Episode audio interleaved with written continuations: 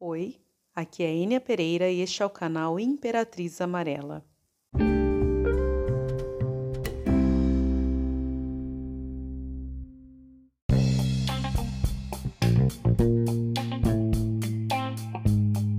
Olá pessoal, hoje nós vamos receber a professora Kimi e ela vai falar sobre o Ano Novo Chinês.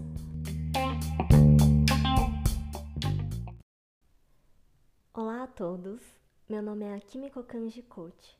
Primeiramente, eu gostaria de agradecer o convite da Enya para participar do podcast Imperatriz Amarela com esse assunto que me encanta, que é o Ano Novo Chinês e a astrologia chinesa. Antes de começar, eu quero agradecer muito por você ter topado fazer parte aqui desse canal e sobre um tema tão relevante que é o Ano Novo Chinês para gente que estuda a medicina chinesa. Para começar, eu vou pedir para você se apresentar, falar um pouquinho de você, da sua história. O prazer é meu de estar aqui participando. Bom, vamos lá. Meu nome é Akimi, sou descendente de portugueses, húngaros e de japoneses de Okinawa. Uma mistura. O interesse pelas técnicas orientais veio desde cedo, já que o meu pai, também acupunturista, e mesmo o meu avô já utilizava algumas técnicas de mochoterapia japonesa, o Kyo, para o tratamento caseiro no interior de São Paulo. Eu sou formada em acupuntura japonesa pela Escola Brasileira de Medicina Chinesa, hoje a Faculdade Bramec, e também sou graduanda em licenciatura em matemática. Eu atuo como professora de astrologia chinesa dos quatro pilares, conhecido como Pa Zi, cronoacupuntura, dietoterapia chinesa, acupuntura japonesa, chinesa e constitucional coreana. Bom, a partir do dia 12 de fevereiro começa o Ano Novo Chinês. É, eu vou pedir para você explicar para gente o que é o Ano Novo Chinês, qual a diferença que tem do Ano Novo Chinês para o nosso Ano Novo. É isso aí, se você puder explicar isso para gente. Uma das principais diferenças é que o Ano Novo Ocidental segue um calendário solar, baseado no movimento da Terra ao redor do Sol enquanto na China tem-se um calendário lunar, levando-se em consideração as fases da Lua e os meses lunares. É por isso que a data do Ano Novo Chinês acontece em meados de fevereiro, porque ele começa na noite da Lua Nova, mais próxima do dia em que o Sol passa pelo 15º grau da constelação de Aquário. E isso varia de ano para ano, por isso que não é uma data fixa.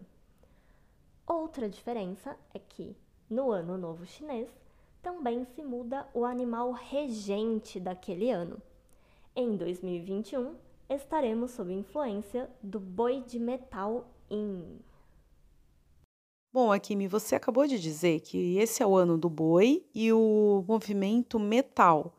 Quantas combinações existem desses animais com os movimentos? São 60 combinações, sempre juntando um dos cinco movimentos, madeira, fogo, terra, metal e água, com um dos 12 animais do zodíaco chinês. Por exemplo, temos cinco tipos de ratos: o rato de madeira, rato de fogo, de terra, de metal e o rato de água, e assim com todos os outros animais.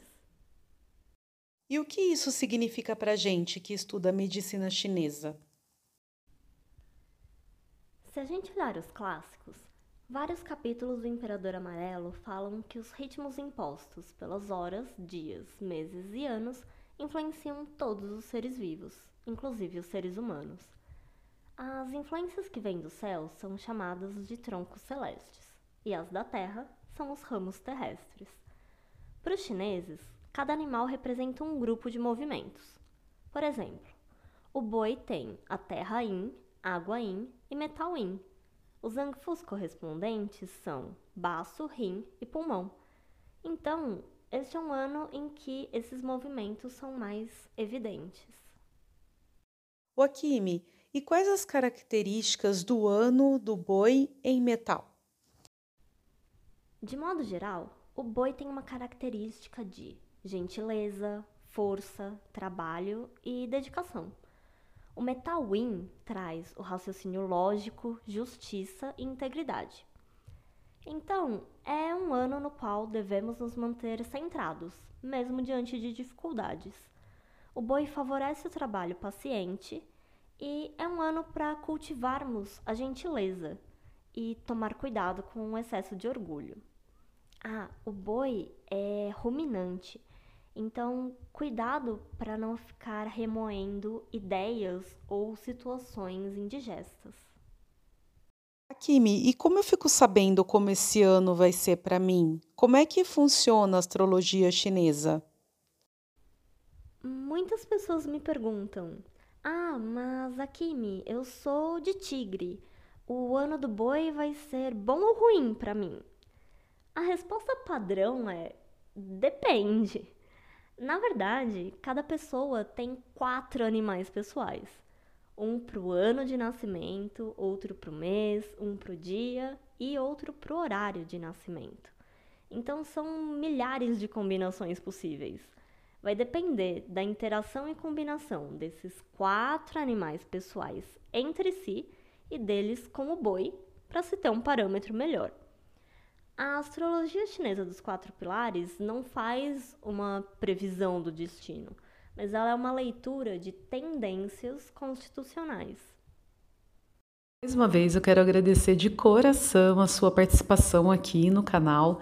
E como as pessoas podem entrar em contato com você? Como faz para poder saber melhor do seu trabalho? Puxa, eu que agradeço o convite, Enia. Quem quiser saber mais sobre a astrologia chinesa dos quatro pilares, descobrir os seus quatro animais pessoais ou conhecer sobre as outras técnicas que eu trabalho, pode me procurar no Instagram Akimi Kokanji, A K I M de Maria I K O K A N de navio J ou então no meu e-mail akimi.kokanji.gmail.com ou no Facebook como Akimi Kokanji Coach. Foi um prazer participar do podcast. Qualquer dúvida ou curiosidade podem me procurar.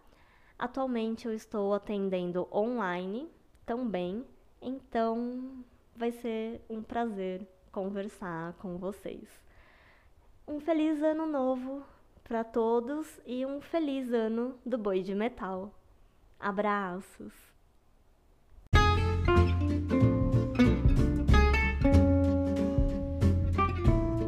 Gente, essa foi a entrevista com a professora Kimi. Se você tiver alguma dúvida, sugestão, algum assunto que você queira ouvir aqui pelo canal, manda uma mensagem no Instagram Imperatriz Amarela. Muito obrigada por ouvir e por estar sempre presente aqui com a gente. Um beijo e até a próxima!